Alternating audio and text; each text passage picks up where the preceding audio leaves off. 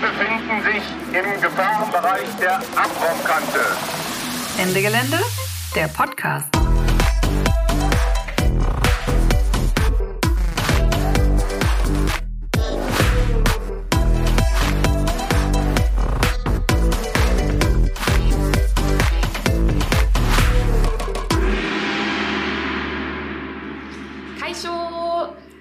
Herzlich willkommen zu einer neuen Folge des Ende Gelände Podcast. Mal wieder mit mir, Lumi und Lara. Hallo. Und das war auch gerade schon das erste baskische Wort, was ihr hier gehört habt. Kaisho heißt nämlich Hallo auf Baskisch. Und wir sind im Baskenland. Genau, es hat uns ins Baskenland verschlagen, an den Rand der Hauptstadt Gasteiz, die auch den spanischen Namen Vitoria trägt. So wie viele Städte in der Region hat sie nämlich zwei Namen, einen baskischen und einen spanischen. Und, und ist direkt politisch, welchen man benutzt. Deswegen sagen wir jetzt Gasteiz. Und wir sind in der besetzten Siedlung Erika Leor.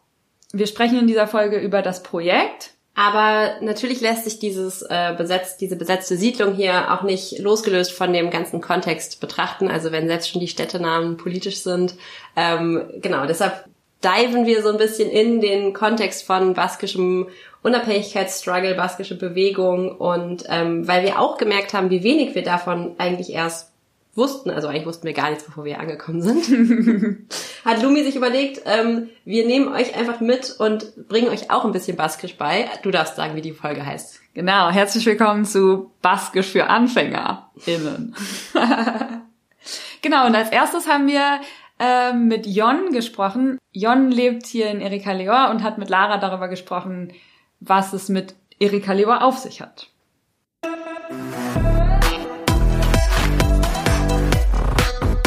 Das Interview.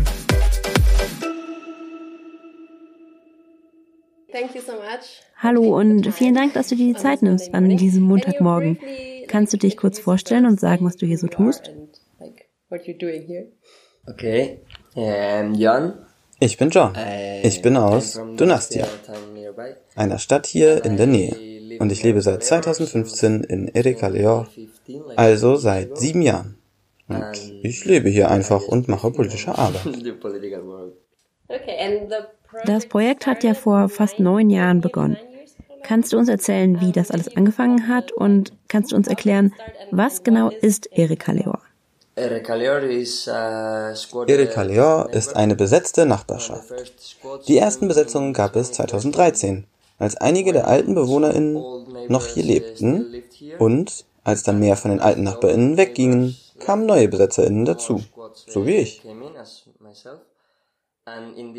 In den vergangenen neun Jahren haben wir die ganze Nachbarschaft besetzt und die Assembly der BesetzerInnen überwacht die ganze Siedlung. Es ist eine große Siedlung mit 200 Wohnungen und vielen Gemeinschaftsräumen. Wir haben eine Sporthalle, einen Ort für Konzerte, ein Kino, verschiedene Orte. Und alles ist besetzt. Erika Leor ist der Name der Nachbarschaft hier. Und Visirk bedeutet lebendig auf Baskisch. Und das war sozusagen das Ziel des Projekts hier von Anfang an. Denn die lokale Regierung will die ganze Nachbarschaft hier niederreißen und Luxuswohnungen bauen. Und wir versuchen, die Nachbarschaft am Leben zu halten. Es ist eine sehr schöne Nachbarschaft, wie du gesehen hast. Es lässt sich hier sehr gut kollektiv leben.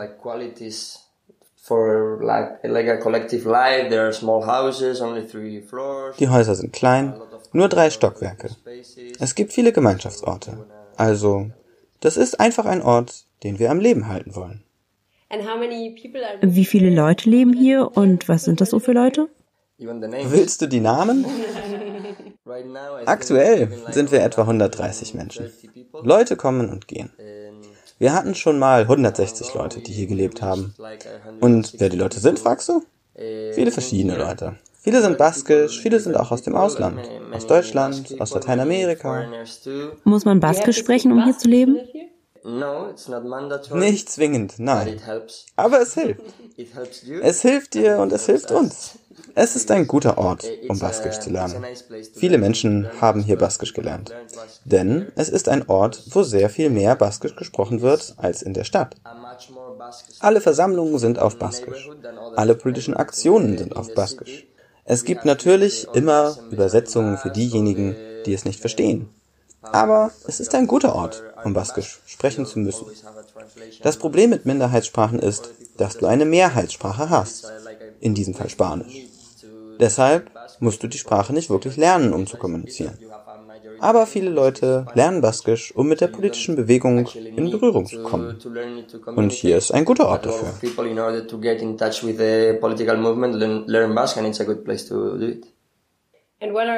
Und was sind die anderen Leute, mit denen ihr zusammenarbeitet?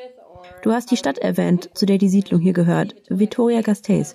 Wie lebt ihr mit den Menschen dort zusammen und wie arbeitet ihr zusammen? Wir haben enge Verbindungen mit vielen Kollektiven in der Stadt, auch mit NachbarInnen von Erika Leon. Und wir beteiligen uns aktiv in anderen Kollektiven, internationalistische und feministische Kollektive und andere politische Arbeit in der Stadt. Daran beteiligen wir uns aktiv. Und wir versuchen auch, Leute hierher zu bringen und die Nachbarschaft zu genießen. Wir machen viele kulturelle Events, Konzerte, Reden und so weiter, um Leute einzuladen. Wir haben auch das Land rund um die Siedlung hier geöffnet, damit die Leute hier ihre Gärten haben können. In 150 Gärten bauen Leute aus der Stadt ihr eigenes Gemüse und Obst an. Wir haben auch eine Fahrradwerkstatt, und einen offenen Proberaum für Bands, um Musik zu spielen. Unsere Sporthalle ist ziemlich beliebt. Es gibt Boxkurse, Fitnessgeräte, eine Kletterwand. Du kannst auch dort BMX-Bike fahren, Roller Derby spielen, Basketball und auch die traditionellen baskischen Beispiele. Das ist so eine Art, ich will es nicht Dienstleistung nennen, aber es ist ein Angebot von uns, an die Leute hierher zu kommen und die Nachbarschaft zu genießen the neighborhood. Und so auf den Punkt gebracht, was würdest du sagen, was versucht ihr zu erreichen damit, dass ihr hier lebt und all diese Angebote schafft und so? Ich denke, es gibt viele verschiedene Ziele.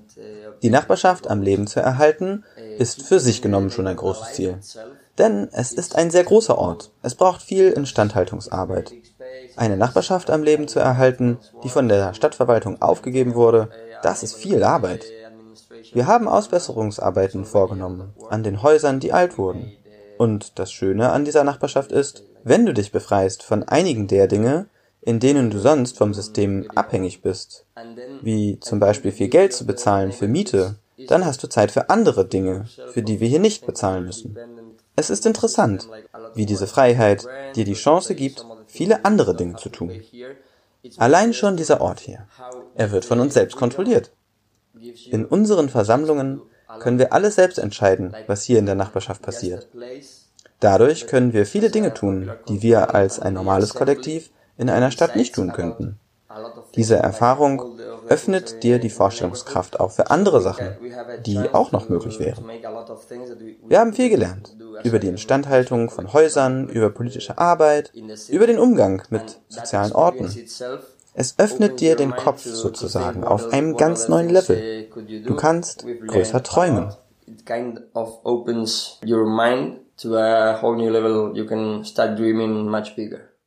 Die Regierung versucht ja wirklich euch loszuwerden und arbeitet gegen euch. 2017 haben sie euch deshalb auch den Strom abgedreht, richtig? Erstmal war das natürlich etwas Schlechtes, dass ihr keinen Strom mehr habt. Aber wie hat es euch verändert? Wie seid ihr damit umgegangen? Wir haben schon immer versucht, in dieser Nachbarschaft autark zu leben, in dem Wissen, dass wir uns mit anderen Kollektiven zusammenschließen müssen. Natürlich, uns war klar, dass wir uns nicht komplett selbst versorgen werden. Aber die energetische Selbstversorgung, das war schon immer ein großer Traum von uns. Und als sie uns 2017 den Strom abgestellt haben, da wussten wir, jetzt oder nie. Wir haben eine groß angelegte Kommunikationskampagne gestartet, und zwei Wochen nachdem sie uns die Stromkabel abgeschnitten haben, haben wir eine große Demo gemacht. Zehntausend Leute sind gekommen, um die Nachbarschaft hier zu verteidigen. Und an demselben Tag haben wir eine Crowdfunding-Kampagne gestartet, mit der wir innerhalb von 40 Tagen 108.000 Euro eingenommen haben. Mit diesem Geld haben wir unsere Solarpaneele gekauft und installiert. Ihr habt sie gesehen. Und mit diesem Solarstrom versorgen wir hier uns mit Strom ohne jede Verbindung zum offiziellen Stromnetz. Schon seit jetzt fünf Jahren. without any link to General Electric system for five years now. Es war ein schwieriger Moment. Du wirst attackiert. Es war eine harte Zeit. Aber wir haben es geschafft, Stärke daraus zu ziehen. Und es war ein großer Sieg für uns. Wir versorgen uns jetzt seit fünf Jahren selbst mit Energie. Solarpaneele als ein Mittelfinger gegen den Staat. Gefällt mir sehr. Ja, genau. Sie haben versucht, uns hier herauszujagen, uns das Leben schwer zu machen. Aber wir haben sehr gut darauf geantwortet. Und was würdest du sagen, so ganz persönlich, wie hängt Erika Leor zusammen mit dem größeren Kampf für baskische Unabhängigkeit? Es ist indirekt verbunden. Ich meine, unsere Arbeit hier führt nicht direkt zur Unabhängigkeit des Baskenlandes. Aber wenn du wüsstest, es gibt diesen einen Weg dahin, dann würdest du den schon gehen, oder? Nein, ich glaube ja nicht, dass Unabhängigkeit einfach bedeutet, einen eigenen Staat zu haben oder den spanischen und den französischen Staat loszuwerden. Es geht mehr um eine soziale und politische Unabhängigkeit und die wird von Grund auf gebildet. Und das ist es, was Erika Leor der Unabhängigkeitsbewegung im Baskenland gibt. Es kann ein Beispiel sein von Menschen, die sich organisieren und ein Stück Land kontrollieren und dort eine andere Art von Leben führen. Wenn das als Vorbild dient und Nachfolger findet, wie wir es schon in anderen Teilen des Baskenlandes sehen, dann könnte das ein erster Schritt sein in Richtung echter Unabhängigkeit. Denn es geht nicht darum, wer die Staatsmacht hat. Es geht darum, wie die Menschen sich selbst organisieren. Und diese Selbstorganisierung der Gesellschaft ist der erste Schritt in Richtung Unabhängigkeit. Das ist also etwas, das Erika Leor der Unabhängigkeitsbewegung geben kann. Und zweitens, in Bezug auf die Sprache, wie gesagt, es ist ein Ort in Gasteiz, in einer Stadt, in der nicht besonders viel Baskisch gesprochen wird, an dem die baskische Sprache atmen kann und ein eigenes, natürliches und aktives Leben haben kann. Ein Ort also, an dem auch Leute aus dem Ausland kommen können und die Notwendigkeit sehen, Baskisch zu sprechen. always try to make understand other people wir versuchen immer Leuten klarzumachen, Baskisch ist eine unterdrückte Nation. Unsere Sprache wird unterdrückt und unsere Kultur. Und das versuchen wir Leuten hier im Kleinen klarzumachen. Du kannst dieses Projekt nicht losgelöst betrachten von der Kultur der Besetzungen im Baskenland und der gesellschaftlichen Bewegung, wie wir es nennen, hier im Baskenland. Wir haben eine große politische Tradition, die es uns möglich gemacht hat, von einem Projekt wie diesem hier zu träumen. Und was wir aus anderen Erfahrungen im Baskenland gelernt haben und in den letzten 40 oder 50 Jahren, das sind notwendige Vorbedingungen dafür gewesen, was wir heute tun können.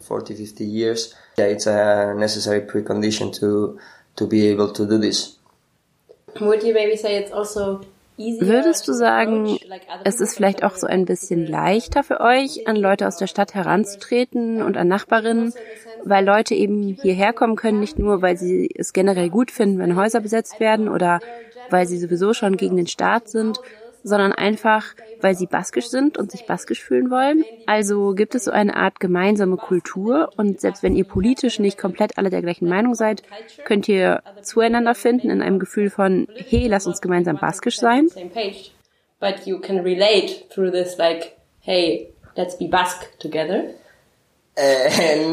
No, not much. I mean, Nein, nein, nicht so richtig.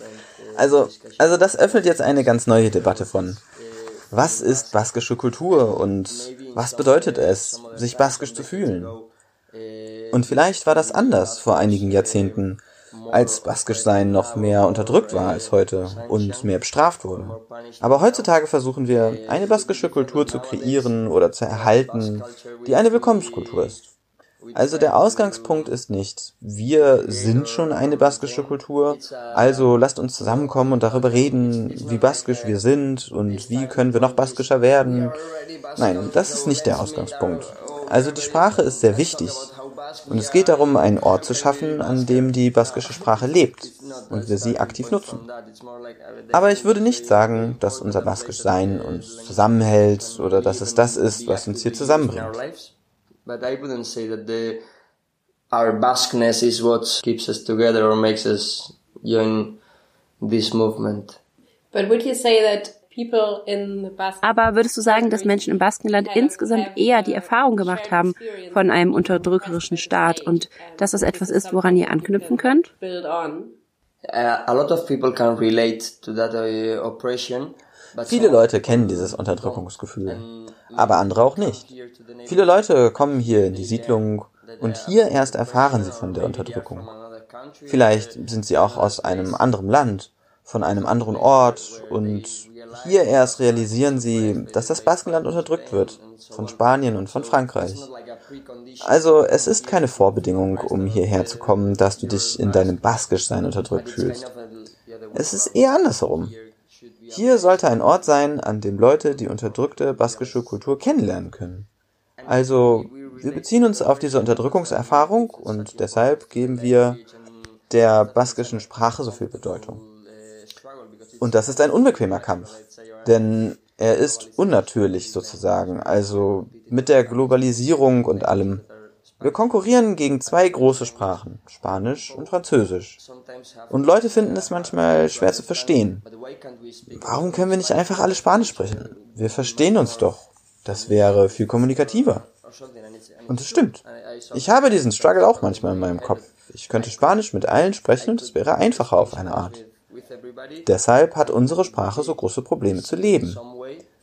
Bis wir zu dem Punkt kommen, an dem Baskisch seine eigene Hegemonie in der Gesellschaft hat, wird es immer eine unnatürliche Wahl sein, Baskisch zu sprechen. Etwas, das uns eine große Anstrengung abverlangt. Entweder es überhaupt erst zu lernen oder es zu benutzen, wenn du dich eigentlich in einer anderen Sprache wohler fühlst. To either to learn it or to use it when you are more comfortable using a um, different language. No, I think it's really interesting that you say Ich finde es sehr interessant, dass du sagst, Identität, das ist nicht etwas, das man in sich trägt und quasi wiederfinden muss, sondern eher etwas, das Leute lernen können, wenn sie hierher kommen. Das ist ja ein anderes Konzept von Identität. learn it. It's a different concept of identity. Yeah, I mean, I, and I don't, I wouldn't say that no. Ja, ich würde sagen, das ist eben das falsche Verständnis von einer Nation oder Nationalismus. Es ist ja nicht so, dass baskische Leute schon gut sind oder schon immer gut waren.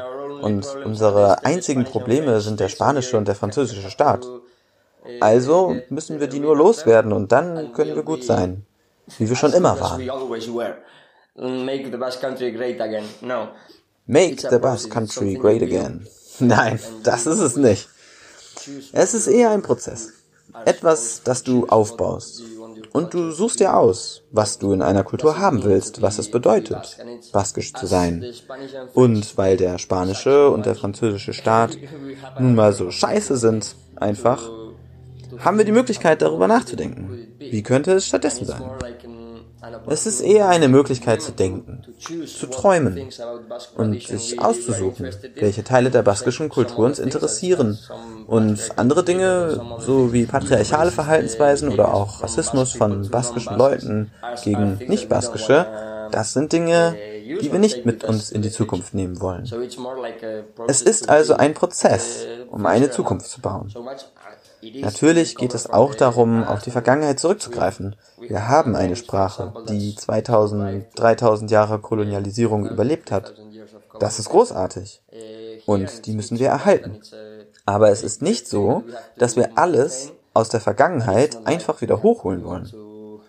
Du musst die Zukunft jetzt aufbauen mit deinen eigenen kritischen Blick. Das war sehr interessant. for your time. Danke für deine Zeit. Gern geschehen.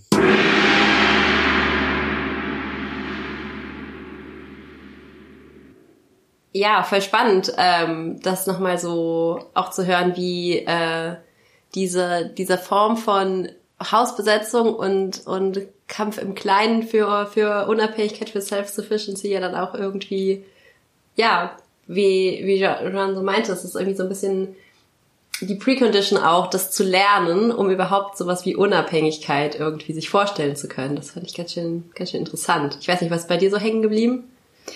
Naja, also ich war ja, bevor wir hierher gekommen sind, so tatsächlich so ein bisschen skeptisch, weil ich mich gefragt habe, was, was denn so, also geht es um eine nationale Unabhängigkeit? Finde ich das erstrebenswert, kann ich das irgendwie nachvollziehen. Ich meine, aus einer deutschen Perspektive ist es ja eh immer noch mal so ein bisschen was anderes und ich fand es einfach mega schön, wie er das so in Worte gefasst hat, dieses so sich aus der baskischen Kulturgeschichte das rausnehmen, was man auch weiterentwickeln will und mit in die Zukunft nehmen will ähm, und was auch nicht und wie das zum Teil mit dazu beiträgt, dass man Kämpfe, wie den um Erika Lewa gut führen kann. Und ich würde schon sagen, dass halt diese die baskische Kultur darin irgendwie verbindend sein kann, weil man eben ähm, zum Beispiel diesen diesen Sport, also einen Raum für diesen diesen Sport anbieten kann, der einfach äh, baskisch ist. Genau, das fand ich irgendwie nochmal so schön und auch diese diese Offenheit in der Identität finde ich auch so richtig schön. So jede jede Person kann baskisch sein, die die Sprache lernen möchte oder die Sprache lernt. Ja, was ich also diesen diesen Community-Ansatz im, im Denken fand ich auch nochmal cool jetzt auf diese Stromsache bezogen. Also genau, sie kriegen jetzt ihren ihren eigenen Strom, aber natürlich ist es auch so ein bisschen, ähm, also es ist jetzt nicht unendlich viel Strom da, halt nur wenn die Sonne scheint. Deshalb ähm, hat halt nicht jede Wohnung ihren eigenen Kühlschrank oder ihre eigene Waschmaschine. Es gibt halt nur, also auch nur im Sommer Kühlschränke und Waschmaschinen halt für alle. Aber es gibt halt genug Strom für das Tonstudio und da können auch einfach alle Leute kommen und ihre Musik aufnehmen. Also welche Sachen priorisiert man und sozusagen, das, das finde ich eigentlich auch ganz, ganz cool, auch in so einer, so einer generellen Frage von, von Energieautarkie und so. Ich muss auch die ganze Zeit, also ich muss einfach die ganze Zeit an Christian Lindner denken. Sorry, das zu sagen, aber erneuerbare Energien sind halt Freiheitsenergien. Du kannst sie da produzieren und bist von niemandem mehr abhängig. So smart.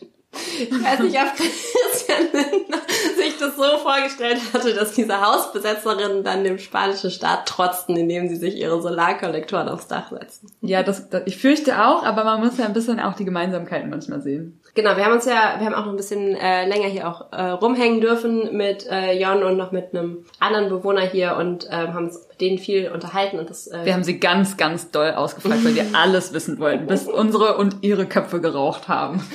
Genau, das benutzen wir jetzt so ein bisschen als Hintergrund. Das ist natürlich auch noch unvollständig und wir wissen natürlich auch noch längst nicht alles und haben vielleicht auch manche Zusammenhänge noch nicht kapiert, aber wir versuchen jetzt nochmal so ein bisschen dieses ähm, Erika Dior als Projekt irgendwie als Besetzung so ein bisschen einzuordnen in den gesamten politischen Kontext und vielleicht nochmal zuerst, ähm, was glaubst du, ich meine, also das ist halt eine Besetzung, die gibt es seit fast neun Jahren so.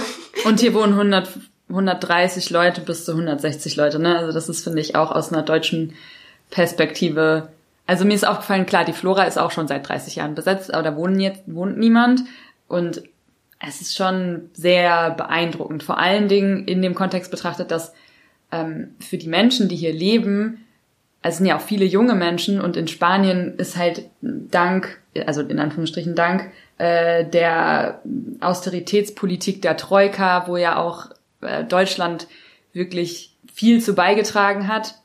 Die spanische Sozialstruktur oder auch in anderen Ländern, Portugal, Griechenland, alles kaputt zu sparen, ja. Genau, und es gibt halt einfach eine massive Wohnungskrise und 64 Prozent der 25 bis 29-Jährigen in Spanien leben bei ihren Eltern, also ist jetzt eine Zahl von letztem Jahr, weil sie, weil sich Menschen einfach keine eigene Wohnung leisten können. Und ich finde, man hat das ja nicht immer so richtig auf dem Schirm aus deutscher Perspektive, was für ein Privileg das ist, dass man mit 20 ausziehen kann und einfach sich eine WG mieten kann, auch wenn bei uns natürlich die Preise hochgehen, aber hier also, diese Hausbesetzung ist nochmal nicht, ist es nicht, geht nicht nur um irgendwie eine symbolische Erhaltung von einer Arbeiterinnensiedlung, sondern es geht ganz konkret darum, überhaupt Wohnraum zur Verfügung zu stellen für Leute, die den sonst einfach nicht haben. Oder auch Familien, die hier wohnen und so eine. Genau, und für sich selbst zu erkämpfen, so. Mhm. So drei Zimmer, Küche, Bad sozusagen, oder hier eigentlich sogar, wenn man das Wohnzimmer mitzählt, haben wir hier sogar vier Zimmer. Wir wohnen jetzt hier auch hier ganz luxuriös in unserer Wohnung. Ähm, das kann man sich sonst einfach, das, das gibt's sonst einfach nicht für junge Leute, die nicht super viel Geld verdienen. Das muss man einfach, glaube ich, auch voll ja. sehen. Ja, und ich finde auch darüber hinaus ist es ein mega beeindruckender Ort. Also ich meine, hier haben ja mal 1200 Menschen gelebt. Ähm, das heißt, in dieser Wohnung, in der wir jetzt hier zu zweit gelebt haben, äh, haben mal acht Leute vielleicht, also eine Familie mit noch Oma und Opa gelebt oder so. Genau, aber es gibt halt dieses Kino, es gibt diese Gärten drumherum, es gibt die Sporthalle, es gibt die Gastetsche, das erklären wir gleich noch, was das ist. Und ja, ich finde es insgesamt einfach sehr beeindruckend, muss ich sagen. Vor allen Dingen die Dauer, die es das schon gibt und den Umfang, den dieses Projekt hat. Aber was würdest du sagen, also wenn wir jetzt so ein bisschen spekulieren, warum konnte sich dieses Projekt so lange halten? Also Ja, genau, da musste ich jetzt gerade dran denken, dass Ruben, der andere Bewohner, mit dem wir auch geredet haben, der ja auch aus Gasteis kommt, dass der auch sagt, so ein bisschen haben sie hier in Gasteis, also eigentlich ist es so ein bisschen so eine nicht so beachtete Stadt in der baskischen Region, also so Donostia, also San Sebastian beziehungsweise Bilbo, Bilbao, so die größeren Städte an der Küste sind so ein bisschen die bekannteren und Gasteis ist also ein bisschen die, die kleine und nicht so beachtete Schwester, aber eigentlich haben sie eine Tradition of winning in Gasteis, hat er gesagt und das hängt jetzt auch wieder mit dieser Gastetsche zusammen, die du schon erwähnt hast, die gibt's nämlich in Gasteis auch. Gastetsche, vielleicht das nächste Wort, Gastetsche, ähm, das sind so Jugendhäuser, die es im, im ganzen Baskenland gibt und die eigentlich immer in, an, in besetzten Räumen, also in, in der Regel in besetzten Räumen ähm, eingerichtet werden, also und dadurch halt auch erkämpft werden. Auch wieder aus dieser Not heraus. Es gibt irgendwie keinen Ort, wo Leute, junge Menschen sich ohne Konsumzwang irgendwie versammeln können und abhängen können oder auch feiern können oder Pläne machen können. Und dann, genau, wird halt irgendwie ein größeres Haus in der Stadt besetzt. Genau, oder äh, irgendeine Form von, von Räumlichkeit und diese Gastetches zu haben und zu besetzen, ist halt schon auch seit langem ein wichtiger Teil der, der baskischen Kultur. Und hier in Gastes haben sie die Gastetsche schon vor, was hat er gesagt, 20 oder 30 Jahren halt besetzt und seitdem ist sie gehalten, sie ist im wirklich absoluten Zentrum der Stadt, in so einem schönen alten Gebäude. Und äh, genau, da fängt für Ruben die Tradition of Winning an. Ja, und weil er aber auch meinte, dass halt viele Leute in der Stadt halt auch mitbekommen haben, okay, es gibt diese Gasthätsche, da kann man auch hingehen, so, und das sind halt die netten Linksradikalen von nebenan, und das hat alles halt auch so die Grundlage geschaffen, dass hier jetzt hier die Leute in Erika Leor, das ist ja so ein bisschen außerhalb von der Stadt, also man muss schon so 20 Minuten zu Fuß oder sowas gehen, zur CD, aber sind halt auch die netten Linksradikalen von nebenan und haben halt natürlich auch irgendwie, also das ähm, halt vielleicht fühlen, vielleicht fühlt manche auch einfach gar nicht so linksradikal. Genau, einfach die netten Hausbesetzerinnen von nebenan. Und äh, genau, hier kannst du halt hingehen und dein Fahrrad reparieren und so äh, oder ins Kino gehen. Das hat äh, Jon ja auch erzählt. Und das ist natürlich eine viel bessere, ja, auch Verteidigungsstrategie für den Fall, ähm, dass dann eben doch geräumt wird. Also das muss man ja auch sehen. Der Bürgermeister von Gasteiz ist selber von so einer baskischen Partei, aber von so einer konservativen baskischen Partei. Und gibt's auch. Gibt's auch, auf jeden Fall, genau. Wobei wir auch gehört haben, dass die wäre gar keine richtige baskische Unabhängigkeitspartei. Die würden nur sagen, sie wollen äh, Unabhängigkeit fürs Baskenland, weil es irgendwie schick ist. Und eigentlich ist es eine ganz normale konservative Partei. Genau, der ist natürlich sozusagen, der ist da hinterher, das hier zu räumen. Und der war auch da hinterher hier die, ähm, die äh, Stromleitung zu kappen. Die Stromleitung zu kappen mit krassem Polizeiaufgebot, genau. Und wenn, wenn der Tag kommt, so, dann äh, ist es ja auch total gut, äh, einfach als Verteidigungsstrategie äh, hier eingebunden zu sein in die, in die Nachbarschaft und da so eine Räumung hoffentlich verhindern zu können. Ich würde aber schon sagen, dass die gesamte politisch-ökonomische Situation drumherum wahrscheinlich schon auch mit da reinspielt. Also das Projekt abzureißen und was Neues zu bauen ist halt entstanden, als es diesen Boom gab und die Blase ist halt schon vor einer Weile geplatzt und für, also ich kann mir schon vorstellen, dass die Investoren jetzt gerade gar nicht so scharf darauf sind, hier so schnell weiterzubauen, weil es wurde ja schon ganz viel gebaut und Wohnungen stehen, also richtig viele Wohnungen stehen leer. Man kann das sehen, wenn wir hier bisschen in der Gegend rumgelaufen sind. Hier sind massiv viele Wohnblöcke, die nicht besonders bewohnt aussehen und dann noch ein Projekt abzureißen. Und irgendwie ist es jetzt gerade ja schon so, dass so Gerichtsverfahren halt am Laufen sind. Und nur eins von den 30 Häusern, die das hier sind, ähm, ist tatsächlich akut, also wäre akut räumungsbedroht und alles andere ist so pending. Voll, aber wir wissen ja auch, wie oft einfach äh, uralte Pläne einfach weiter ausgeführt werden, ohne Sinn und Verstand, da wird es einfach durchgezogen, es sei denn, es gibt halt Leute, die dann dagegen aufstehen und das stoppen. Also ich glaube, es ist schon also es ist nicht gesichert, dass es nicht längst abgerissen wäre, wenn hier nicht permanent Leute wohnen würden. Das finde ich schon auch ja. wichtig. Und am allercoolsten fanden wir natürlich, wir haben äh, mit äh, Johann und Ruben auch so ein bisschen gefragt, irgendwie so, worüber sie sich auch so streiten oder worüber sie sich eigentlich einig sind. Und diese Frage von ähm, dem Moment der Räumung waren sie so, nö, das ist doch irgendwie, da gibt's gar keinen Streit drum. Ist doch Gewaltfrage, die Gewaltfrage. Genau, Militanzdebatte gab's, die waren so, nö, ist doch total klar hier in Erika Leor, hier bei den Häusern und so, das wird alles gewaltfrei verteidigt, ähm, also keine ohne Eskalation. So haben sie auch schon, als sie hier kamen und die, ähm, die Electricity, äh, die Stromkabel rausgerissen haben, letztendlich gab es halt so Sitzblockaden und Lockouts und so weiter. So werden sie es auch machen. Und dann währenddessen aber wird in Gasteis, wird halt Riots gemacht. Und es war so eine Selbstverständlichkeit von, ja, hier machen wir halt Lock-ons und äh, keine Eskalation und soll sicher sein für alle Leute, die sich hier auch fest festketten und halt Sitzblockaden und halt natürlich auch sozusagen aus einer strategischen Medienperspektive. Wir wollen denen ja keinen Anlass geben, hier alles kurz und klein zu schlagen, deshalb hier alles friedlich und in der Stadt Riots. Und es war so, auch, also alle, die hier wohnen, sind auch total fein damit und es war gar keine, gar keine Diskussion. Ja, das finde ich schon auch inspirierend, dass die Gewaltfrage halt keine moralische ist, sondern eine strategische und dass, dass sie dadurch eben auch nicht so eine, nicht so eine, nicht so ein Spaltungspotenzial hat. Aber muss man auch ehrlich sagen, sie streiten sich genauso wie wir über, wie vegan soll man jetzt sein als Projekt oder ähm, genau solche Sachen. Aber so insgesamt würde ich sagen, dass halt das nicht wir beide. Wir beide streiten uns nicht darüber, wie vegan wir sind. Nein, Manchmal kaufe ich einen Joghurt im Supermarkt, aber ich meine es als Bewegung. Ja, ja. Falls ihr mehr darüber wissen wollt, könnt ihr ja nochmal die Konsumkritik-Folge hören. Aber äh, was ich eigentlich sagen wollte, ist, dass das gesamtpolitische Klima, in dem man sich hier bewegt und auch was die, was eben die baskische Bewegung so schon erstmal als Basis geschaffen hat, ist, also ich meine, hier gibt's halt an dem einen Abend, als wir in der Stadt waren, es gab eine große, oder was heißt groß, aber es ist, ist schon sehr aus vielen Fenstern hängen Fahnen, äh, auf denen steht Freiheit für alle baskischen Gefangenen und Flüchtlinge und ähm, genau, also es ist, finde ich schon, er hat das ja so ein bisschen negiert in dem Interview, aber ich würde sagen, es ist schon ein anderes politisches Bewusstsein, wenn es ein verbreiteter Gedanke in der Gesellschaft ist und wenn es nur der baskische Teil oder der sich der baskischen Kultur zugehörige Teil der Gesellschaft ist, die sagen, Gefangene müssen befreit werden, das ist schon ein anderer Ausgangspunkt. Und deswegen vielleicht ähm, reden wir mal darüber, was ist eigentlich... Was ist eigentlich Euskal Herria? Was ist eigentlich Euskal Herria? Das ist vielleicht das wichtigste Wort in unserem ganzen Baskisch lernen. also Euskal Herria ist der baskische Name für Baskenland aber eigentlich ist die Übersetzung schon gar nicht richtig. Also noch ein bisschen mehr Nerd Talk. Also es gibt diese Autonomieregion, ähm, in der wir jetzt gerade auch sind, die so autonome Verwaltungsrechte auch gegenüber dem spanischen äh, Staat hat. Also das sind so drei baskische, also drei spanische Bundesländer, die baskisch autonom regiert werden. Also auch mehr, ein bisschen mehr Autonomierechte auch als Katalonien zum Beispiel haben, aber eben nicht unabhängig sind.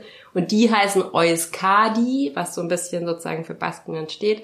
Aber eigentlich ist ja die Idee, dass diese ja, baskischen Regionen, die Regionen, in denen Menschen Baskisch sprechen, dass die sozusagen unabhängig werden können. Und dafür steht diese, dieses Wort Euskal Herria. Genau. Und was halt nicht Baskenland heißt, sondern? Genau. Herria heißt eigentlich Dorf und nicht Staat, also Dorf oder Bevölkerung. Und es halt, also es inhärent hat das jetzt nicht so einen nationalistischen Gedanken von Land. Also äh, Land muss ja auch nicht nationalistisch sein, aber das fand ich schon irgendwie auch nochmal. Ja, ein spannend. Zuhause für die Menschen, die Baskisch sprechen, so ungefähr. Ja. Genau, damit sind wir eigentlich auch schon bei diesem Thema. Was macht denn die baskische Identität aus? Das wurde ja im Interview, hat äh, Jean das ja auch schon so ein bisschen angesprochen. Was würdest du sagen, was ist da bei dir hängen geblieben?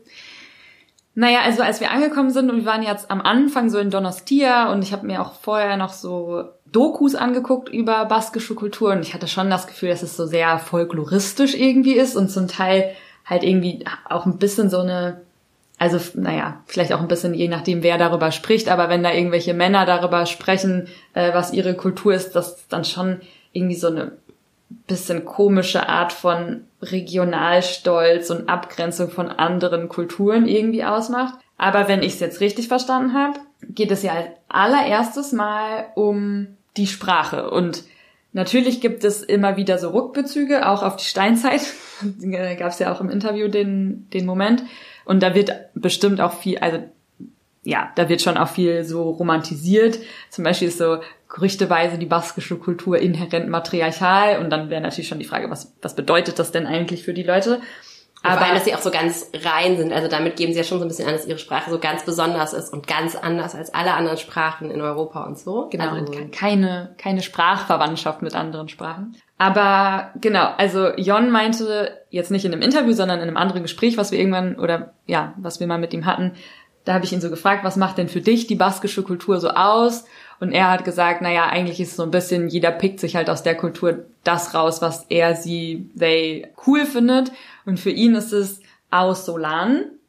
Ausolan heißt Community Work, also so Gemeinschaftsarbeit und ist halt schon sehr tief und lange in der baskischen Kultur verankert, so eine Form von Verwaltung von Commons, also dass man sich halt gemeinsam um äh, Wald gekümmert hat oder um genau vers verschiedene Arten von äh, Gemeinschaftsarbeit gemacht hat, die halt für die ganze Community irgendwie wichtig war. Und das muss man dazu sagen, das gab es natürlich nicht nur in der baskischen Kultur, wurde viel so sowohl im Feudalismus als auch im Anfängen des Kapitalismus platt gemacht, gab es natürlich in anderen Kulturen auch, aber dass sie das dass sie das überhaupt noch erinnern und dass sie das als Teil von ihrer Kultur sehen, finde ich schon auch schön. Und hier in Erika Leor haben sie ja zum Beispiel auch dieses Kino gebaut. Also das, das Kino wurde Also nicht die gebaut. Besetzerinnen, sondern die, die Arbeiterinnen, als sie hier noch gewohnt haben, ja. Genau, also als hier das eine Siedlung von 1200 ArbeiterInnen war, so am Stadtrand von Gasteis, auch so ein bisschen so, wir, wir, wir haben euch mal in den Vorort geschoben, damit ihr nicht stört und sie haben sich halt einen niceen Ort daraus gemacht und sich halt selber mit ihrer eigenen Hände arbeitenden Kino gebaut als Community Work und da würde ich sagen, das ist schon ein richtig inspirierender und nicer Teil von baskischer Kultur. Der ja dann auch on a bigger scale funktioniert. Ja, also es ist schon eingeflossen in, in die Idee von Mondragon. Mondragon ist so eine große Kooperative, die, ich weiß gar nicht, in den 30er, 40er Jahren oder so gegründet. Ich bin mir nicht ganz sicher. Könnt ihr bei Wikipedia nachlesen.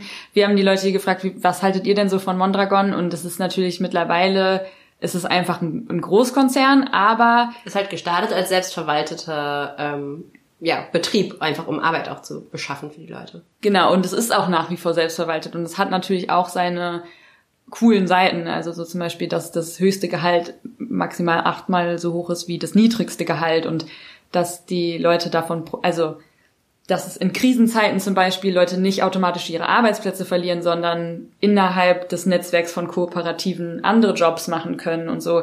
Also würde ich schon sagen, aus so einer Ge Gewerkschaftsperspektive mega interessant, aus einer linksradikalen Perspektive partiell inspirierend, aber es ist halt weit weg von seinen Anfängen und ich glaube, so wird es halt in der linksradikalen baskischen Bewegung auch betrachtet.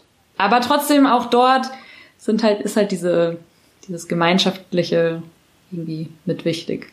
Ja. Genau, kommen wir nochmal zurück zur baskischen äh, Kultur und was sie ausmacht. Eigentlich schade, dass man im Podcast nichts sehen kann, weil eigentlich wäre es schon so richtig cool, wenn wir euch so eine Tour geben könnten um durch diese ganzen besetzten Häuser und diese ganzen Murales, die hier sind. Murales sind so große genau. Wandbilder vielleicht und damit erzählen sie auch viel ihrer eigenen Kampfgeschichte, aber beziehen sich halt auf viel Und Soli- dissen die Polizei. Disney, ja, auf jeden Fall. Andererseits auch immer so eine solidarische Bezugnahme auf andere Projekte. Also es gibt so ein großes, was ist die Einzahl? Mural? Murale? Keine Ahnung. Unser Spanisches. Low. Anders als unser Baskisch. Auf, äh, genau, auf so die kurdische Bewegung. Du war, hast dich auch an ganz vielen Ecken so an Irland erinnert gefühlt. Das fand ich irgendwie auch spannend. Ja, also wenn du so auf das auf die Siedlung zukommst, ist halt ganz groß. Uh, you are now entering free Erika Leor. Und das ist ja eigentlich also bewusster direkter Bezug auf dieses You are now entering free Derry, also Derry als die Stadt in Nordirland, ähm, wo es immer sehr viel ähm, Police Riots und Unterdrückung und so gab. Ähm, und dann haben nach so einem Riot mal, also nachdem mal so Cops durch die Nachbarschaft gegangen sind, alles kaputtgeschlagen haben, haben dann so Leute als ja, kleines Widerstandssymbol an einen von diesen Häuserwänden dieses You are now entering Free Derry geschrieben. Und es ging dann so um die Welt, dieses Foto. Und Leute hier haben sich halt drauf bezogen. Die beziehen sich generell, glaube ich, viel auf irischen Unabhängigkeitskampf, genau. Aber haben das halt auch so an, an die Wand gemalt. Und es ist irgendwie so schön, das zu merken, wie Leute halt so wissen, dass sie an ihrem kleinen Ort kämpfen, aber halt eingebettet in einen, in einen größeren Kampf. Ja, und ich finde diese, diese Wandbilder, also, keine Ahnung, ich verstehe es so ein bisschen als so eine antikapitalistische Widerstandswerbekultur. Also du läufst halt nicht irgendwo lang und da sind irgendwelche konsumiere das, sondern so eine Erinnerung an gemeinsame Werte und Solidarität und so, das finde ich mega, mega schön. Und sie laden sich ja auch äh, Künstlerinnen ein, die dann so Wandbilder eben gemacht haben. Und es gibt von diesem, als äh, diese krasse, krasse Polizeiaufgebot kam, um, äh, um die, ihnen die Elektrizität zu kappen, davon gibt's auch ein großes Wandbild äh, zum Beispiel. Also auch so wichtige, wichtige Momente sind auch festgehalten, so als Erinnerungskultur. Okay, vielleicht das nächste baskische Wort, vielleicht könnt ihr es auch selber verstehen, Independencia. Es heißt Unabhängigkeit. Und wie wir schon gesagt haben, also ich zumindest bin hier hinge hingekommen mit der Frage so, heißt, ist es jetzt irgendwie so identitär, diese baskische Kultur, sind die nationalistisch oder sind alle Leute, die für baskische Unabhängigkeit sind, links? Was würdest du sagen, was hast du da hier so gelernt, Lara? Also man muss ja verstehen, aus welchem sozusagen Zeit das so ein bisschen gekommen ist. Also als es wieder wieder groß geworden ist, eben nach dem ähm, Faschismus in Spanien, nach dem, nach dem Tod von Franco, da kommen wir später noch zu, gab es ja schon weltweit auch antikoloniale Unabhängigkeitsbewegungen. Und ich glaube, in diesem in diesem Vibe haben sie sich auch verstanden. Also sie haben sich verstanden als eine antikoloniale Unabhängigkeitsbewegung und die allermeisten haben ja, also auch die kurdische Bewegung hat damals halt den Staat gefordert. So, das war halt einfach der der Vibe der Zeit so und was wir heute mit irgendwie Ideen Sozialistischen Staat wohlgemerkt. Genau, genau. Also Aber auch, halt auch im Staat. Auch im genau. Baskenland. Und ich finde, also es ist ja auch total wichtig, dass sich äh, Ideen weiterentwickeln und das hat Jon ja auch total gesagt in dem Interview. Aber so diese diese Idee von wie diese Unabhängigkeitsbewegung wieder wieder groß geworden ist, so muss man es ja sagen, war halt in, in einer Zeit, wo halt alle, die irgendwie unabhängig und antikolonial sein wollten, haben halt ihren eigenen Staat gefordert. So muss man es vielleicht auch so ein bisschen so ein bisschen verstehen. Und ich finde es schon auch spannend, weil, also ich habe zum Beispiel eine Wand gesehen, wo so verschiedene Poster so zusammen aufgehängt war, waren. Und da war es schon Independencia, aber dann auch Ekologista, Feminista, Socialista, äh, Ongi Etori. Das heißt baskisch für Willkommen und so ein bisschen Refugees Welcome mit gemeint. Und das Also es steht auch einfach an, an den Ortseinfahrten von, von baskischen Dörfern steht auch Ongi Etoi so. Genau, es heißt herzlich willkommen. Aber äh, genau, dass da schon die Linke im Baskenland oder die baskische Linke schon diese Werte alle verbindet. Und dass ja schon linke Werte sind. Während es andersrum ich das Gefühl habe, es auch einfach innerhalb der baskischen Linken halt irgendwie schick ist, auch Unabhängigkeit zu fordern. Und da haben Leute, glaube ich, vielleicht auch teilweise ganz unterschiedliche Vorstellungen davon, genauso wie wenn man Sozialismus fordert, so, da haben ja auch Leute unterschiedliche Vorstellungen, aber es ist halt so, wenn du halt feministisch bist und hier irgendwie äh, Klimagerechtigkeit und Feminismus forderst und äh, Refugees Welcome, dann forderst du halt auch noch Unabhängigkeit und Sozialismus. Aber es ist halt auch einfach so ein bisschen, es gehört halt dazu. Buzzwords. ja, genau. Buzzwords. Aber wann kam die Forderung nach Unabhängigkeit auf? Also ganz genau lässt es sich wahrscheinlich nicht äh, zurücktracen. Wir haben so ein bisschen versucht, Wikipedia-Artikel zu lesen und Zeitungsartikel zu lesen und so ein bisschen reingegraben. Das hat auch wirklich, wirklich Spaß gemacht. Ähm, ich glaube, so ein Punkt, ähm, den wir gefunden haben, war, ähm, dass die Basken so an der an der Forefront waren, gegen den Faschismus eben zu kämpfen. Also ähm, 1936 hat ja so die ähm, linke Sammlungsbewegung die Wahlen gewonnen in Spanien. Es war schon sehr sozusagen sehr so zwei Machtblöcke standen äh, gegeneinander. Auf, auf der einen Seite so die katholischen Konservativen, die so äh, einen Pakt sozusagen mit den Faschisten eingegangen waren und zusammen angetreten sind und dann Also auch so die Friends von Hitler und Mussolini so ein bisschen. Genau, genau. Und auf der anderen Seite halt ein sehr breites Bündnis von sozusagen Republikanern haben sie sich genannt, Sozialisten, Kommunisten, Anarchisten, die ganzen Gewerkschaften, ähm, irgendwie ziemlich aufgeheizte Stimmung. Die, das linke Bündnis hat die Wahlen gewonnen und daraufhin ist Franco, also das ganze Militär sozusagen ist ähm, eingefallen. Ich glaube, die haben vorher auf den Azoren oder irgendwie auf irgendwelchen Inseln gechillt, waren gar nicht in Spanien, sondern sind dann ja, wie so eine Armada sind so eingefallen und haben halt einen Militärputsch gemacht. Und da waren die baskischen Leute an der Forefront sozusagen, also auch die katalonischen, aber ähm, da gegen, den, gegen diese Phalange, also gegen dieses faschistische Militär, gegen den Militärputsch zu kämpfen.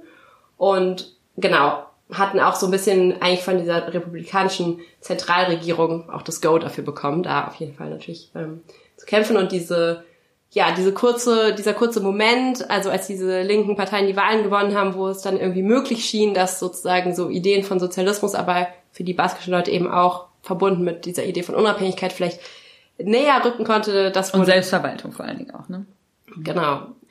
Ähm, diese, diese kurze sozusagen Zeit der der Hoffnung wurde dann eben wirklich im wahrsten Sinne des Wortes niedergeschlagen von, von Franco und seinem faschistischen Militär. Und dann kam eben diese, ja, der, der Faschismus in Spanien, der ja erst mit Francos Tod 1975 dann Sech- geendet hat. 75? Mhm. 76? Ah, okay. Im November 75 ist Franco dann gestorben. Genau, und dass, ähm, dass Franco hier so durchmarschieren konnte in Spanien, das lag an, genau, er hatte halt irgendwie auf jeden Fall Unterstützung von seinen Kumpels Mussolini und, und Hitler. Also sehr Unterstützung in Form von Geld, Waffen, ja, militärischer Hilfe. Ähm, während die demokratischen Regierungen in Europa halt eher so die republikanische spanische Regierung so anerkannt haben, dass sie die Wahlen gewonnen haben. Und dann gab es die internationalen Brigaden und richtig viele Leute sind als Freiwillige hier hingefahren und haben mit, mitgekämpft gegen den Faschismus, aber es gab halt keine substanzielle Unterstützung für, äh, für die, ja, für diese internationalen Brigaden. Und der Faschismus hat letztendlich, hatte die besseren Waffen und äh, hat gesiegt. Und für die baskische Bevölkerung nochmal speziell hat das eine Zeit von schlimmer Unterdrückung, ja, eine Form von fast aus ihrer Perspektive kolonialer Unterdrückung bedeutet. Genau, also unter dem Franco-Regime wurde als erstes und als also zentral, glaube ich, für in dieser in dieser Unterdrückung war, dass die Sprache verboten wurde, die baskischen Sportarten, also hat Jon ja auch in dem Interview gesagt, es gibt so Paleta zum Beispiel, aber es gibt auch noch andere baskische Ballsportarten. Die werfen so. halt so Ball gegen eine Wand oder so. Gewicht, Gewicht heben, äh, also so bestimmte Formen von Gewichtheben und so. Das ist, dass äh, die Turniere dafür waren verboten. Es gab den Bombenangriff in Guernica 1937. Kennt ihr vielleicht von diesem riesigen Gemälde, was Pablo Picasso dann später gemalt hat für die Weltausstellung? Da ist es so. Damit ist Guernica so ein bisschen traurig berühmt geworden. Mhm. Und die Menschen hier haben das schon verstanden als ein Angriff auf die Basken. Und der so war es auch gemeint. Also ja. es war ein Geschenk von, von Hitler an Franco, dass er einfach diese baskische Stadt aber einfach mag. Die war militärisch überhaupt nicht bedeutend, kein, keinerlei militärische Ziele. Und ähm, die Luftwaffe, die deutsche Luftwaffe hatte einfach mal ihre neuen Waffen getestet, 37, die haben sich ja eh schon auf den Zweiten Weltkrieg vorbereitet und haben da einfach die Stadt in, in Schutt und Asche gelegt. Genau, und es ist halt voll wichtig zu verstehen, dass Guernica, in Guernica steht so eine heilige Eiche, die halt für Leute aus dem Baskenland halt so voll, voll wichtiger Bezugspunkt ist. Und dass diese Stadt angegriffen wurde, also im Zug des Spanischen Bürgerkriegs, war, genau, das war sozusagen ein direkter Angriff auf die baskische Identität und so war es auch gemeint. Und so haben die Leute das schon auch verstanden. Genau, und es gab einfach eine unter dem Franco-Regime eine massive Repression, Verfolgung. Viele Menschen wurden gefoltert, äh, exekutiert im Baskenland. Also einmal für ihre baskische Identität und Kultur, aber schon auch dafür, dass das halt verknüpft war mit Widerstand. Genau, und das ist, glaube ich, auch noch total wichtig, um äh, baskische Identität heute zu verstehen. Es gab ja, also als politischer Kontext voll wichtig zu verstehen, es gab ja nie einen Bruch mit dem Faschismus, sondern Franco ist halt einfach irgendwann gestorben seinen designierten Nachfolger hatte die äh, baskische Terrororganisation ETA vorher schon in die Luft gesprengt, da kommen wir später noch zu. Deshalb ähm, hatte er dann als ähm, Nachfolger einfach den spanischen König bestimmt. Der spanische König hat dann so eine Übergangsdings gemacht und das Pseudoparlament von Franco hat dann gesagt, okay, dann machen wir jetzt doch hier die Republik, aber es gab keinen Bruch mit dem Faschismus, es gab keine, also keine Aufarbeitung. Genau, es gab auch keine Aufarbeitung, es gab keine Anerkennung für von ja für die Opfer oder für die Angehörigen, sondern ähm, und es gab auch keine wirkliche Umstrukturierung der ganzen staatlichen Apparate, auch wie Polizei und so weiter. Also so ein bisschen wie ja nach dem Zweiten Weltkrieg in Deutschland ja auch viele Menschen noch in den gleichen Positionen geblieben sind und so und sich da. Naja, aber in Deutschland gab es halt die Alliierten, die ja. halt wesentlich dafür gesorgt haben. Also und es gab, naja, und es gab Gerichtsprozesse. Also okay, okay, okay, es kam natürlich von außen, aber das kam wenigstens von außen. Und niemand kam von außen, um äh, die Spanierinnen von, vom Faschismus zu befreien. Und es gab auch keine Revolution von innen, sondern Franco ist einfach gestorben und dann wurde gesagt, ja okay, dann machen wir halt jetzt was anderes. Aber so, als wäre alles, was vorher gewesen wäre, irgendwie okay gewesen. Und das ist jetzt so eine neue Form von Erinnerung und auch wieder, also Aufarbeitung und Erinnern an die, auch die ganzen Leute, die in Massengräber verscharrt wurden, weil sie irgendwie, weil es Massenerschießungen gab von Inhaftierten und so, dass das jetzt Aufgabe ist, das fängt jetzt halt gerade irgendwie an. Ich habe auch irgendwo gelesen, dass so Straßennamen überhaupt umbenannt worden sind und so. Das war, da gab es das Gesetz dazu, gab es 2007. Also. Naja, also ist jetzt auch nicht so, als wären wir in Deutschland fertig damit, ne? Überhaupt Aber, nicht. Okay, vielleicht next word. Irresistencia. Heißt Widerstand. Gibt auch ein ganz tolles Wandbild hier mit so einer super cool aussehenden Frau und da steht auch so ganz groß Irresistencia. Mhm, ja, ist schon sehr nice. Ähm, genau, wir können natürlich, also es ist schwer, über die baskische Unabhängigkeitsbewegung zu sprechen, ohne über die ETA zu sprechen. Das heißt ETA. ETA heißt nämlich auf Baskisch einfach und, haben wir gelernt. ETA steht für Euskadi Ta Askata Suna. Baskenland zur Freiheit. Genau, aber ETA, nicht ETA. Genau, wir wollen nicht zu sehr darauf eingehen, weil oft baskische Widerstandsbewegungen mit mit der ETA gleichgesetzt wird und das ist ja immer was, was so passiert wird, dass, dass halt so der Fokus so auf die Gewalt äh, gesetzt wird und man dann ganz viel von dem Rest nicht mehr sieht. Wenn man Baskenland googelt, findet man auch als erstes so, ist es gefährlich, ins Baskenland zu fahren heute noch. Mhm. Genau. Und die ETA wurde 1958 gegründet Und ich würde sagen, die haben schon auch vor allen Dingen diese Forderungen von Unabhängigkeit und Sozialismus sehr stark verbunden. Also ich glaube, das war vorher nicht so, nicht so eine präsente Kombination, oder? Ja, und Ruben hat, also der eine Bewohner von den Bewohnern hier, als wir dann, wir haben das doch, es war so ein bisschen unangenehm uns, aber wir dachten dann, wir müssen auch die jetzt mal nach ETA fragen und er hat schon gesagt, ohne die ETA und auch deren sozusagen ja, gedankliche Vorarbeit hätte es die baskische Unabhängigkeitsbewegung so gar nicht gegeben. Also als linke. Und würde es sie heute Bewegung. auch nicht so geben. Ja. Ja. Genau, es ist halt nochmal voll wichtig, da wieder diesen Kontext zu verstehen. Also mitten im, im Faschismus, im Frankofaschismus halt gegründet. Und es gab halt immer wieder Proteste gegen, also es gab auch die 68er-Bewegung, gab es natürlich auch in Spanien so, also diese Idee. Aber da war hier halt noch Faschismus, ne? Das muss man schon, also es ist schon noch, finde ich auch richtig crazy, sich vorzustellen. So, okay, die hatten halt immer noch einen Diktator, als äh, so große Studentenproteste losgegangen sind. Genau, aber diese krasse Gewalt, die dann eben den Protesten irgendwie entgegengeschlagen ist, hat, so wie wir es nachgelesen haben, auch eben dazu geführt, dass sich viele Leute der ETA angeschlossen haben. Und sie, die ETA hat dann halt so Attentate verübt auf Vertreter von Staat, Politik und Industrie. Die haben Bank Banküberfälle. Banküberfälle gemacht, aber schon auch Atten, also in den späteren Jahren schon auch Attentate einfach auf Bahnhöfe oder also so Sachen, die Genau, das muss man, das, genau, das darf man auf jeden Fall auch nicht unter den Tisch fallen lassen. Also dieses, sind schon viele Zivilisten auch gestorben. Genau, dieses Bombenattentat auf diesen Ministerpräsidenten, der so ein bisschen halt die, die rechte Hand und ähm, potenzieller Nachfolger von, von Franco gewesen wäre, da haben sie, also in ganz, also alle, die irgendwie nicht in Teil von dieser Militärdiktatur waren, haben das eigentlich, glaube ich, gefeiert, dieses, dieses gezielte Attentat, wo dann halt er und auch seine Leibwächter ähm, bei gestorben sind. Genau, das war das Bombenattentat auf den Ministerpräsidenten Luis Carrero Blanco.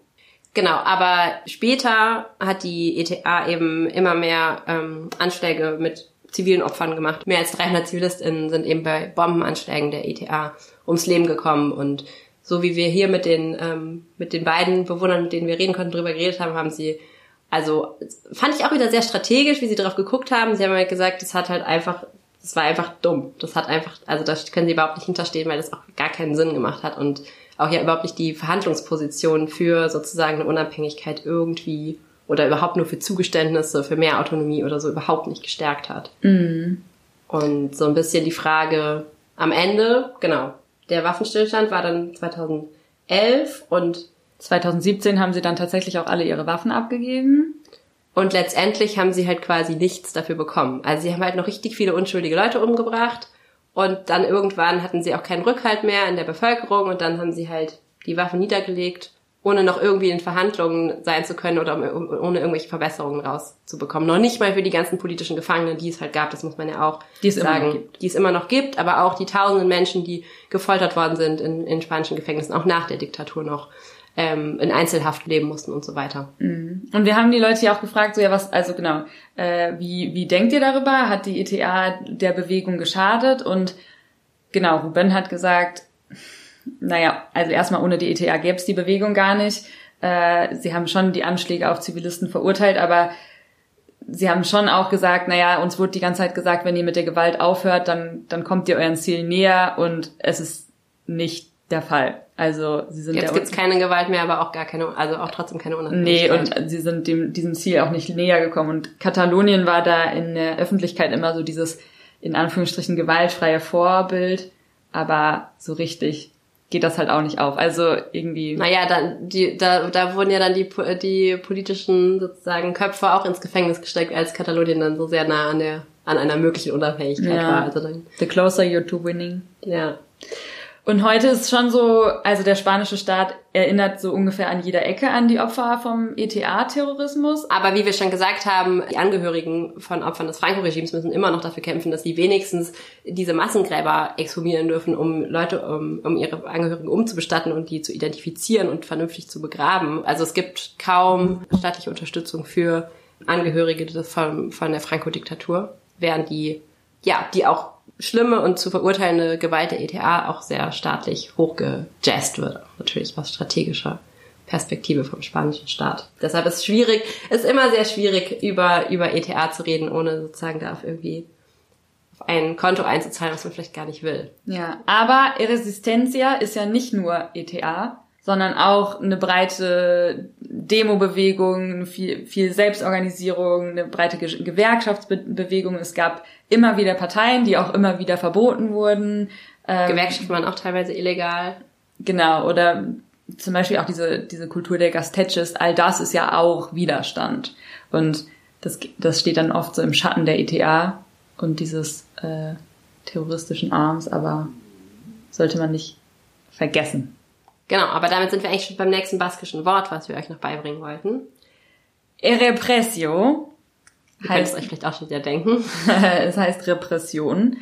Und dass es die ETA gab, hat es zum Teil dem spanischen Staat schon auch erleichtert, die ETA als Argument zu nehmen für Repression und eben zu sagen, everything is ETA, also alles ist ETA und alles, was irgendwie mit baskischer Kultur letztendlich. baskischer Kultur, der ähm, dem Ziel der baskischen Unabhängigkeit zusammenhängt, haben sie halt in den Terrorismustopf geworfen und damit halt auch harte Repression gerechtfertigt.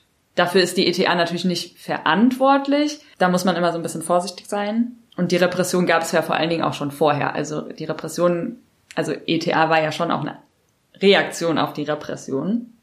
Genau, und dann ist aber auch nochmal spannend, also jetzt im Punkt Repression, sich eben anzugucken, wie es ein, also dieser leider relativ nahtlose Übergang nach dem Faschismus in die spanische Demokratie dann ähm, war eben auch von Seiten von Polizeigewalt leider oft ein na, ähm, nahtloser Übergang. Und wir haben hier gelernt, dass es eben, also es gibt so ein, das ist so ein bisschen bekannt als das äh, Massaker von Vitoria Gasteiz, wo ähm, das war 1976, also im März, am 3. März 1976, also Franco war schon tot und eigentlich gab es gerade diese Übergangszeit und es gab vor allen Dingen im Baskenland so eine breite Bewegung oder so die Dynamik hin zu Demokratisierung und es gab einen riesigen Streik.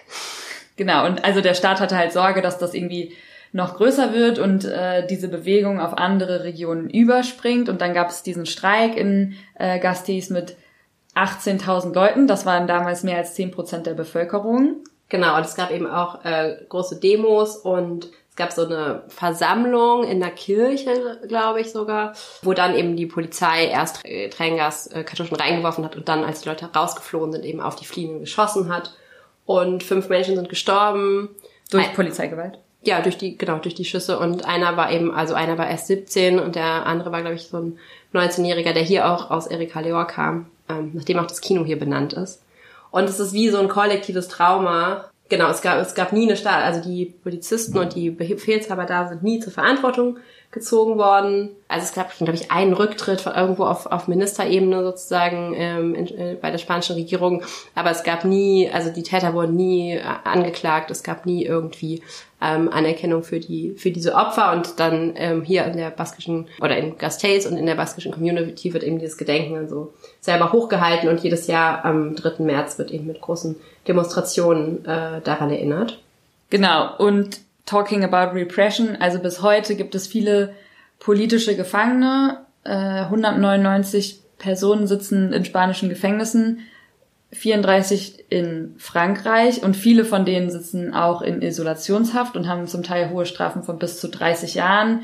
Das haben wir halt noch nicht so richtig erklärt. Vielleicht müssen wir es noch kurz erklären. Also der Großteil von dem, was sozusagen zu Euskal Herria gehört, zu dieser, dieser baskischen Gegenden, zur baskischen Bevölkerung, ist in Spanien. Es gibt aber auch einen kleinen Teil, der zum französischen Staat gehört. Und genau, da gab es eben auch Unabhängigkeitsbestrebungen, Anschläge der ETA und eben, genau, auch 34 Leute, die in französischen Gefängnissen sitzen. Und die sitzen halt zum Teil auch wirklich hunderte Kilometer entfernt vom Baskenland ein. Das heißt, selbst die so Gefangene zu besuchen, ist halt ein massiver Aufwand, wenn man halt immer so mega weit fahren muss. Deswegen ist es schon die Freilassung oder zumindest die Verlegung in regionale Gefängnisse ist halt eine zentrale Forderung der gesamten baskischen Bewegung. Genau, und das, du hast es ja schon erwähnt, diese Demonstration, die wir auch gesehen haben in Gasteiz, viele alte Leute auch, die da waren. Und das ist halt gar nicht, also die sagen halt nicht, wir müssen jetzt sofort den spanischen Staat abschaffen und Revolution ausrufen, sondern die sagen, könnt ihr vielleicht unsere politischen Gefangenen, die irgendwie zu bis zu 30 Jahren verurteilt worden, freilassen? Oder könnt ihr sie wenigstens so in Gefängnisse verlegen, dass wir sie besuchen können? Also es ist nicht, also es sind einfach ganz menschliche und sehr verständliche Forderungen, die Leute hier hochhalten. Und, Ja. ähm, Genau, aber also von man man denkt jetzt so ja vielleicht die Leute, die im Gefängnis sitzen, die, die wurden halt vor Jahrzehnten verurteilt und deswegen sitzen die da noch, so wie Leute, weiß nicht aus der RAF in in Deutschland. Aber was ja teilweise auch stimmt. genau zum Teil stimmt das, aber es ist schon auch so, dass sich das heute noch darauf auswirkt, wie Urteile gefällt werden, oder? Genau, es, ähm, wir haben es dann auch nochmal nachgelesen, weil wir es erst kaum glauben konnten, als äh, Jörn und Ruben uns, uns erzählt haben. Es gab, ähm, also es gibt, genau, neben diesen autonomen äh, Regionen, in der wir ja hier auch gerade sind, gibt es noch ähm, die Pro Provinz Navarra, die eigentlich zu dieser Weißkalheria-Idee dazugehört, aber eben nicht äh, zu dieser Autonomieregion, sondern unter spanischer Verwaltung steht. Und dort in der Stadt Alsasua gab es 2016 eine Schlägerei. Einfach so Morgens in der Bar. in der Bar. Ähm, aber sozusagen die eine Konfliktpartei waren halt zwei Polizisten mit ihren Freundinnen, die aber in Zivil unterwegs waren. Also es waren einfach, genau, zivil gekleidete Leute, die aber Polizisten waren. Und auf der anderen Seite halt Jugendliche, so eine Gruppe Jugendlicher.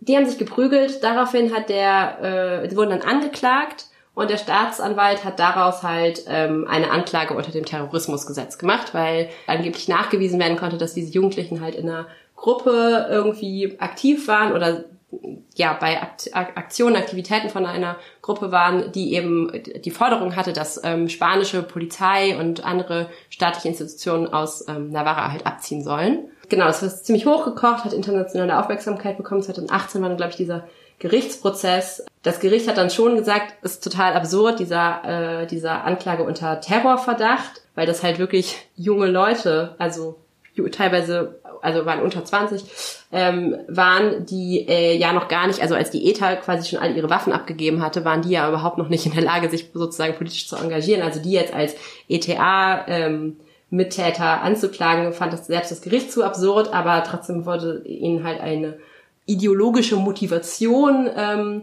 unterstellt von dieser Attacke, dass es halt nicht einfach eine Barschlägerei war, sondern dass sie sich grundsätzlich gegen die Polizei als Institution stellen würden und haben krasse Gefängnisstrafen, haben halt krasse Gefängnisstrafen bekommen. Also acht Leute wurden verurteilt zu Gefängnisstrafen von zwei bis 13 Jahren. Und da merkt man halt, wie so, also wie viel Angst der spanische Staat letztendlich auch hat, vor halt so ein paar Typen, die sich halt in der Bar prügeln, weil sie, weil dann halt gedacht wird, okay, so als nächstes jagen die halt alle Polizisten aus der ganzen Provinz Navarra raus oder so. Also ja, aber es ist schon auch einfach so ein Exempel statuieren und Ja. den Leuten zeigen, wir machen euch, also Wir wir, euch wir halten, wir halten euch klein. So, Ja. ne?